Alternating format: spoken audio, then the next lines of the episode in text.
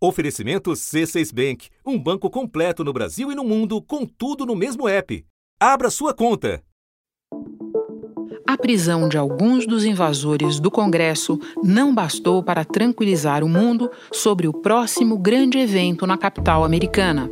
O Departamento de Defesa divulgou imagens que mostram homens da Guarda Nacional chegando a Washington para reforçar a segurança até a posse do presidente eleito Joe Biden no próximo dia 20. The District of Columbia is requesting the department extend the National Special Security Event period um, from Monday, January 11th to Sunday, January the 24th. Isso apesar de o incitador-chefe estar, na prática, sem voz. Donald Trump, que ficou sem palco e sem plateia no Twitter. O Twitter disse que bloqueou Donald Trump permanentemente para sempre por causa do risco de que ele incite ainda mais a violência. President Trump has been banned indefinitely from Facebook and Instagram. La cuenta de Twitter del presidente Donald Trump ha sido completamente cerrada para siempre. O Trump tinha 88 milhões de seguidores no Twitter. Ele também foi banido do Facebook, do Instagram. E de seus apoiadores mais radicais terem perdido a principal plataforma de organização. E a rede social Parler, usada por muitos apoiadores do presidente Donald Trump, saiu do ar no final de semana. Ela é acusada de não tomar medidas contra posts que incitam a violência. O fundador da Parler fez posts nas redes sociais dizendo que isso era uma guerra contra a liberdade de expressão. Como a violação da sede do Congresso, um banimento assim não tem precedentes e suscita debates que vão da fronteira entre liberdade de expressão e incitação da violência e de ilegalidades. Grupos nazistas e divulgadores de teorias conspiratórias promoveram uma depredação física e simbólica da democracia americana. Trump escreveu no Twitter: Mike Pence não teve coragem de fazer o que tinha que ser feito para defender o país e nossa Constituição. Os Estados Unidos exigem a verdade.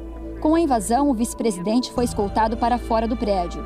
Senadores e deputados não puderam sair e ficaram em lockdown. Assessores parlamentares protegeram as caixas contendo os votos dos estados para que não fossem literalmente roubados.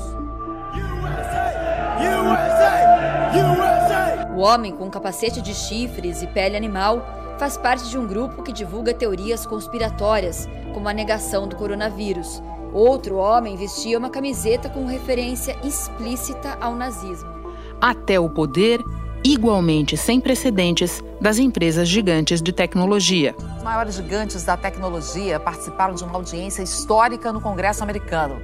Os chefes do Facebook, da Amazon, da Apple e do Google foram intimados a prestar depoimento numa comissão que investiga se as empresas praticam monopólio e sufocam as concorrentes. Da redação do G1, eu sou Renata Loprete e o assunto hoje é Donald Trump banido das redes. Minha conversa neste episódio é com o jornalista Pedro Dória, colunista do jornal O Globo e editor do canal Meio. Terça-feira, 12 de janeiro. Pedro, eu quero começar falando de Facebook e de Twitter, tá? Donald Trump está fora dessas duas redes por tempo indeterminado, sendo que especificamente o Twitter foi a forma que ele usou para governar e para se comunicar ao longo desses quatro anos e até antes.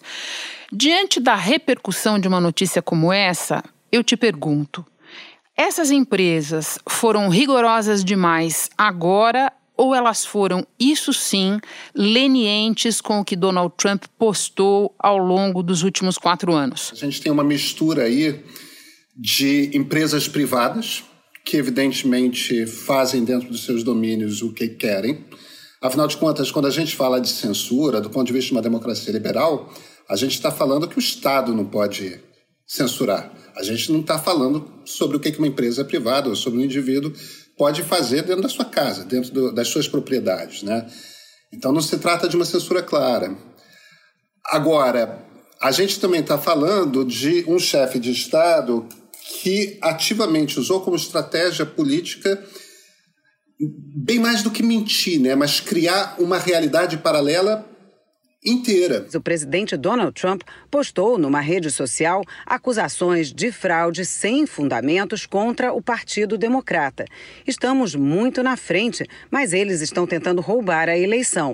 Não deixaremos que façam isso. E a criação dessa realidade paralela levou a esse momento final da presidência Donald Trump, em que ele, em essência, incitou uma turba a invadir o Congresso Nacional para impedir a homologação da eleição do seu sucessor. No dia 19 de dezembro, ele escreveu no Twitter: Grande protesto em Washington no dia 6 de janeiro. Estejam lá, vai ser selvagem. Quer dizer, se há um gesto mais agressivo contra o regime de uma democracia liberal, eu não consigo imaginar qual é. Então a gente consegue encontrar motivos para sim, é, é, tem que fazer. E a pergunta que fica, e que eu não tenho uma resposta perfeita para você, é se não deveria ter sido feito antes. E essa pergunta fundamental é importante pelo seguinte: porque o nosso presidente faz a mesma coisa, né? Se deveria ter sido feito antes, a gente tem que começar a perguntar se não tem que ser feito no Brasil. Vamos falar de outros presidentes, inclusive do nosso, mas antes eu quero trazer outros atores da história recente do próprio Trump.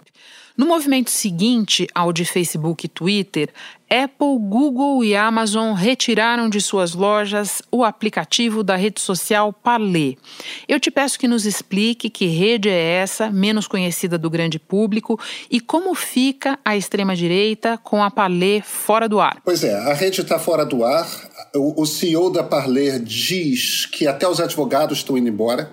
Quer dizer, ele não está conseguindo nenhum outro fornecedor de servidores o, o, risco de a rede simplesmente deixar de existir é grande.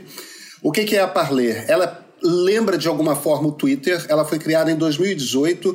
Justamente o argumento, a maneira como eles organizam o discurso é: é uma rede onde a liberdade de expressão é plena, você pode falar qualquer coisa.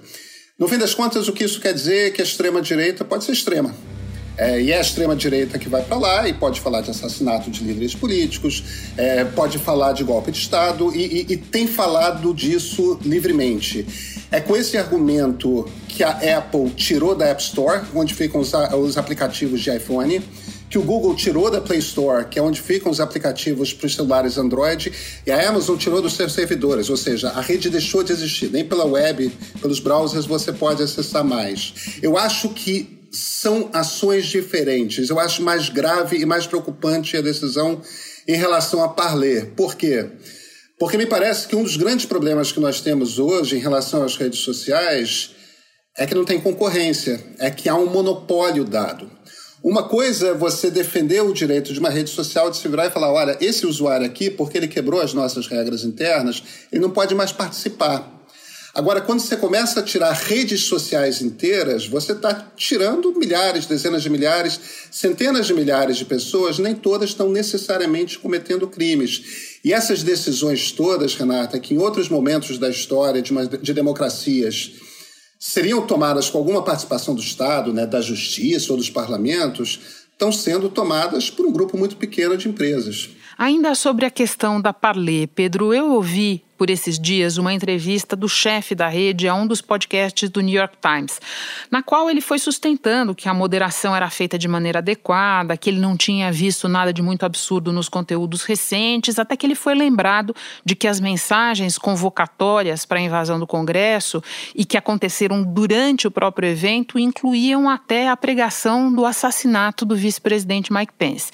E daí eu te pergunto, não só sobre o caso da Parler, mas eu acho que a gente pode levar essa questão também para o comportamento de Facebook, Google, existe incapacidade ou desinteresse de monitorar e eventualmente suprimir conteúdos que caracterizam incitação à violência, à atividade ilegal. Vamos deixar de lado o fato de que essas redes se tornaram grandes demais e, e, e portanto, poderosas demais e que a gente está frente a um caso de truste mesmo super clássico.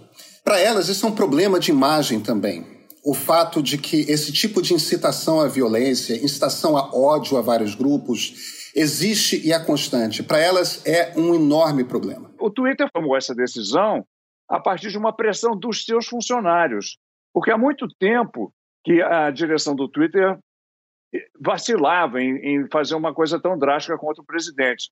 E os funcionários praticamente forçaram essa decisão. O motivo pelo qual essas redes não conseguiram resolver esse problema ainda, e eu não falo só da Parler, não, tá?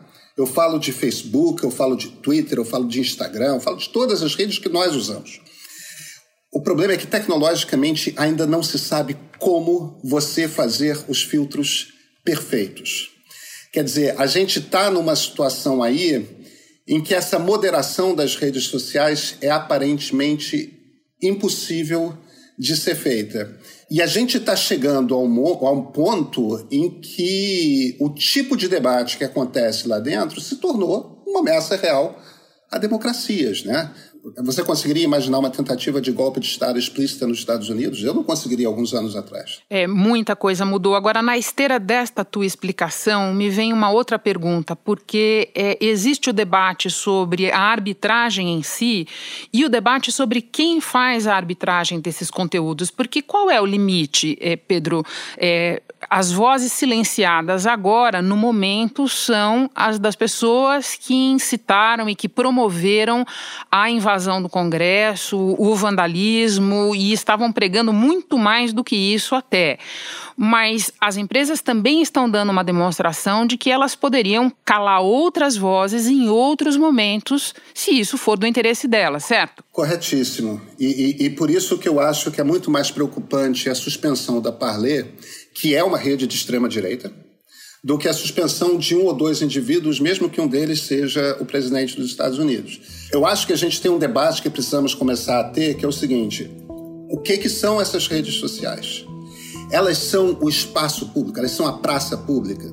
A praça pública é esse ambiente que existe numa democracia, que é um ambiente no qual nós temos as conversas abertas a respeito do que é de interesse público, né? A imprensa, as universidades, os, os cafés da Áustria lá que o Habermas cita. Será que a gente considera agora que as redes sociais são a praça pública?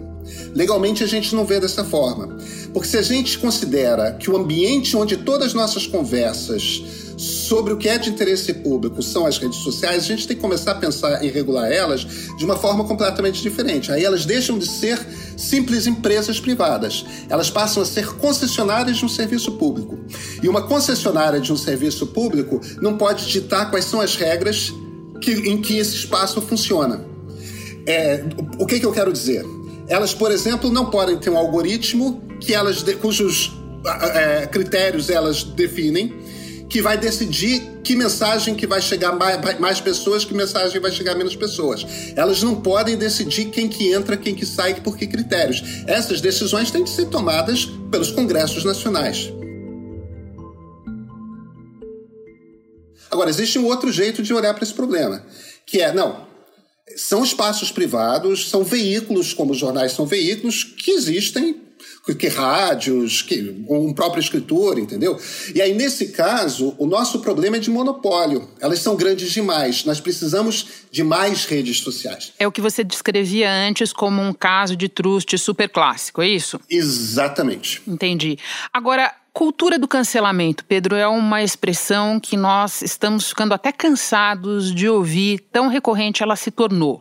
E como você lembrou há pouco, nós estamos falando do presidente dos Estados Unidos, que em tese é o homem mais poderoso do mundo. E que neste momento, não sabemos por quanto tempo, está, digamos, cancelado. Como é que fica a história quando o homem mais poderoso do mundo é cancelado ou é porque ele não é mais o homem mais poderoso do mundo? Não vamos esquecer, Renata, que a poucos metros do salão oval, que é o gabinete do presidente dos Estados Unidos, ele tem uma sala que está 100% do tempo cheia de jornalistas, com câmeras de todos os grandes veículos do mundo ligados, e ele tem pleno acesso a falar o que quiser. Se ele quiser escrever um artigo para o New York Times, para o Washington Post, etc., se ele quiser abrir um site, donaldtrump.com, todas essas coisas ele pode falar. Ele continua tendo acesso a se expressar de muitas outras formas.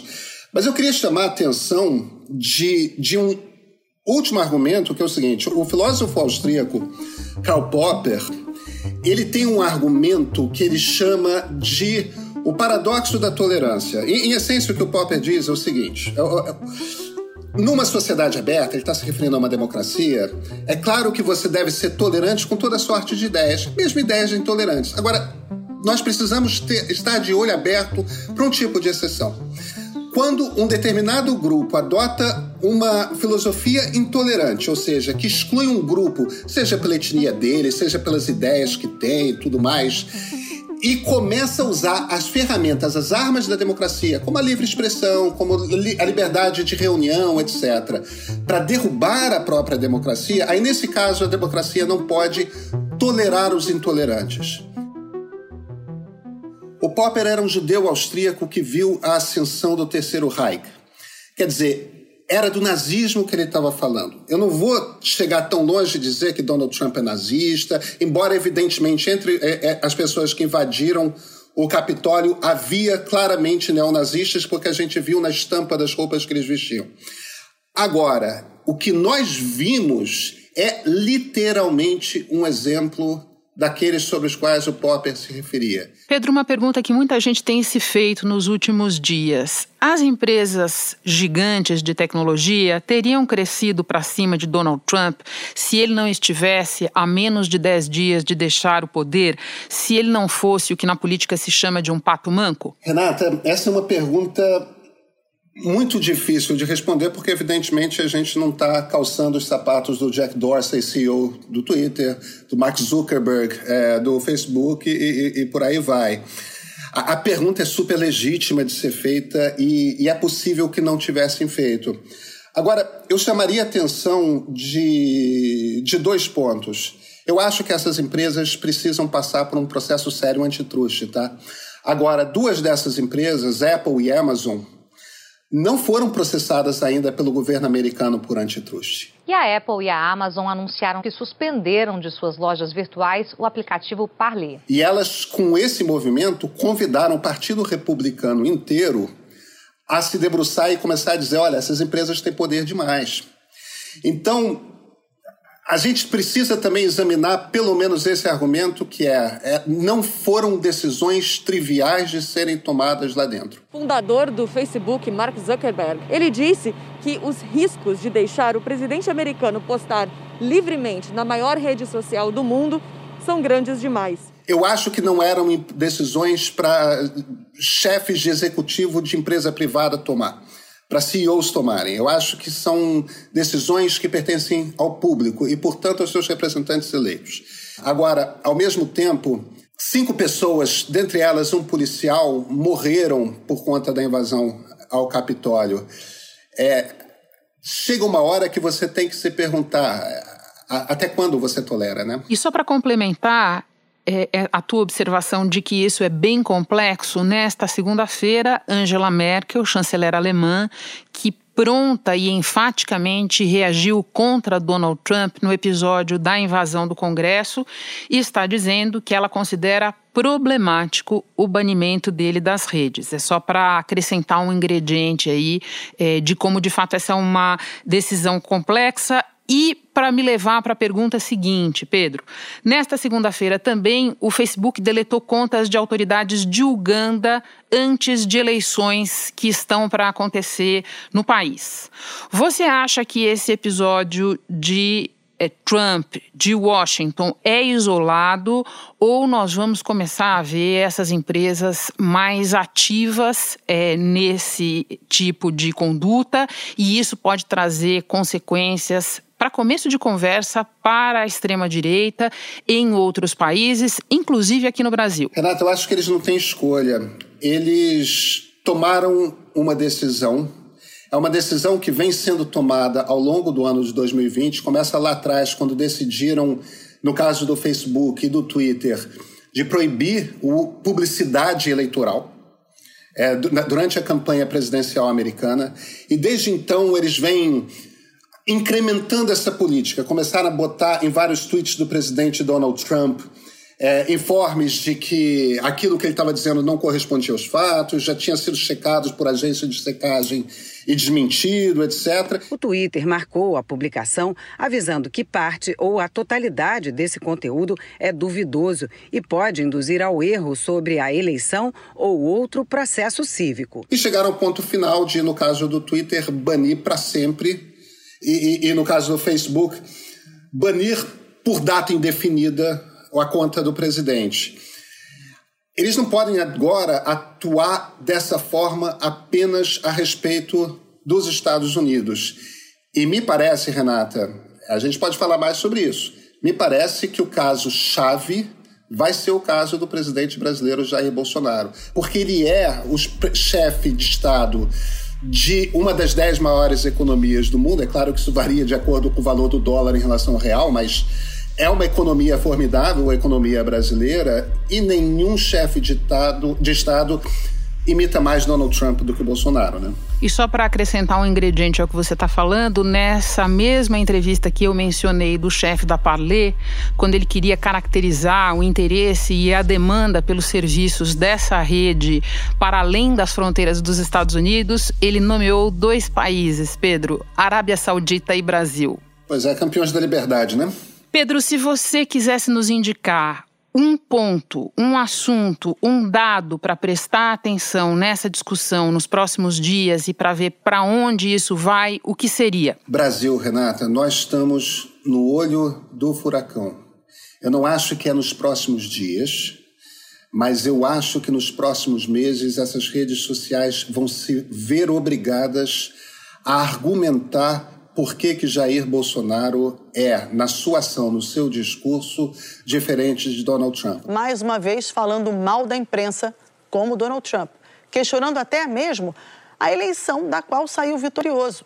Bolsonaro disse, abre aspas, Aqui no Brasil, se tivermos o voto eletrônico em 22, vai ser a mesma coisa. A fraude existe. Aí a imprensa vai falar. Sem provas, diz que a fraude existe. Eu não vou responder esses canalhas da imprensa mais, tá certo? Eu só fui eleito porque tive muito voto em 18. Fecha aspas. Exatamente como Donald Trump tem espalhado mentiras a respeito do método pelo qual nós elegemos é, nossos representantes no Brasil, quer dizer, promovendo o descrédito do sistema eleitoral brasileiro, fazendo e seguindo exatamente a fórmula desenhada pelo Trump para no caso de uma derrota em 2022, promover algum tipo de insurreição, talvez armada. Isso parece ser o caminho que Bolsonaro está desenhando. Se a gente olha para os Estados Unidos, foi exatamente isso que aconteceu lá.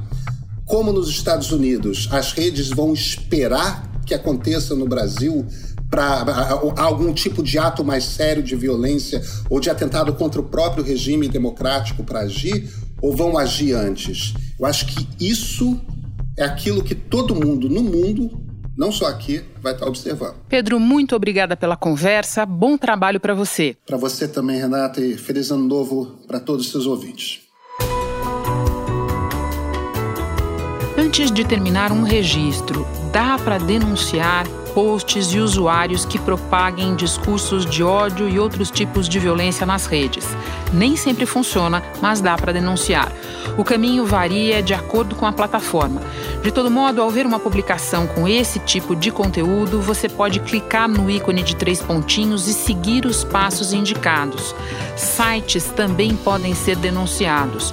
E tem a plataforma SaferNet Brasil, que atua em parceria com o Ministério Público Federal para combater crimes de ódio e outras violações aos direitos humanos. Para fazer uma denúncia, você deve ir ao site safernet.org.br. Este foi o assunto podcast diário disponível no G1 e também no Google Podcasts, Apple Podcasts, Spotify, Castbox, Deezer, Amazon Music. Nas plataformas digitais de áudio dá para seguir a gente e assim não perder nenhum episódio. Eu sou Renata Luprete e fico por aqui. Até o próximo assunto.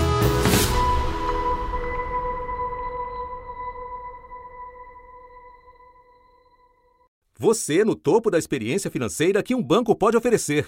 Escolha um banco completo no Brasil e em qualquer lugar do mundo. Abra sua conta no C6 Bank.